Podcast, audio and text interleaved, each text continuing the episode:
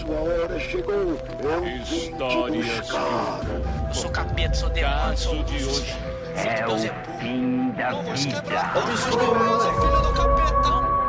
31 dias de horror com JP Martins.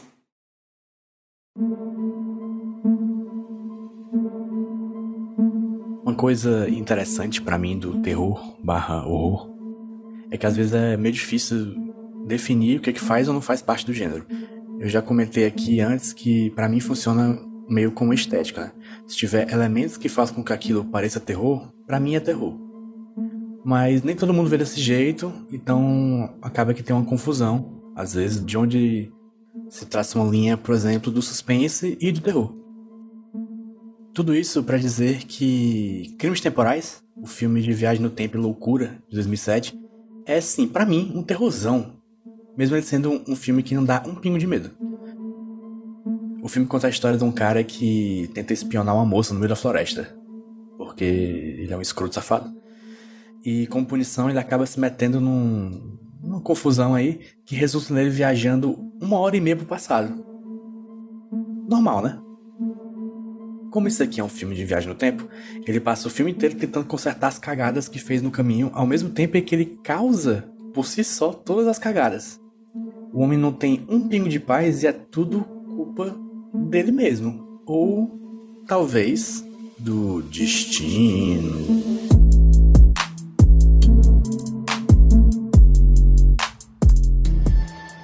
Isso aqui é uma história de loop temporal, em, em, que algo acontece simplesmente porque já aconteceu antes e já aconteceu antes simplesmente porque vai acontecer depois. Se fosse algo divertido e lúdico, tipo De Volta pro Futuro ou Vingadores Ultimato, seria uma grande aventura com momentos engraçados, se metendo em altas enrascadas que até Deus duvida. Mas isso aqui é um filme de terror. O que vai acontecer, tá acontecendo, já aconteceu uma série de acidentes, machucados e toda sorte de desgraça possível, cuja responsabilidade só pode estar ou no capricho do destino ou na personalidade desagradável do personagem principal, que é o Hector, que é um cara extremamente normal. Ele mora na beira de uma floresta com a esposa e à primeira vista é só isso. Quando a história vai se desenrolando, a gente vê que o primeiro instinto dele para tudo que acontece é o mais desgraçado possível.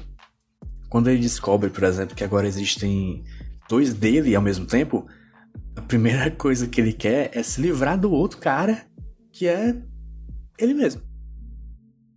Não queria estragar a surpresa do filme, não vou estragar a surpresa do filme. Mas basicamente tudo que ele faz faz parecer que ele era um psicopata.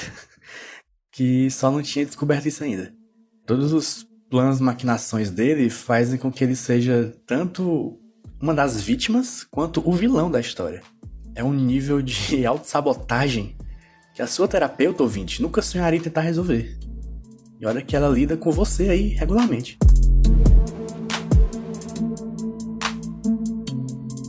Além disso, vocês já viram o pôster do filme? Vamos ver o pôster do filme. É muito massa. Olha para aquilo e me diz não parece um filme que é uma imitação de Sexta-feira 13. Essa é a parte da estética que eu falei. Mas para mim o centro, o núcleo do terror do crimes temporais é essa jornada de coisa ruim e tensão o tempo todo.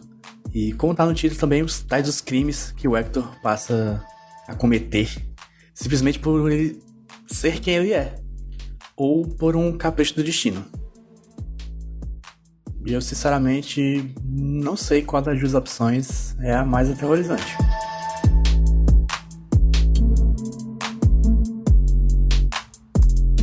Eu sou JP Martins e eu decidi que em outubro eu ia ver um filme de terror por dia e também fazer um desenho para cada filme desses.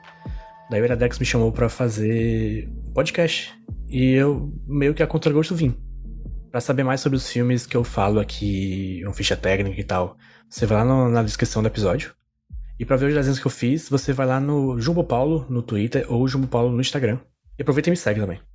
Também segue o podcast nos agregadores, dá cinco estrelas, sei lá qual opção tem lá para você. Esse podcast faz parte da RIPA, a rede Iradex de produções associadas, com vinheta do Roberto Dinei e a edição da 20 a 20 produtora.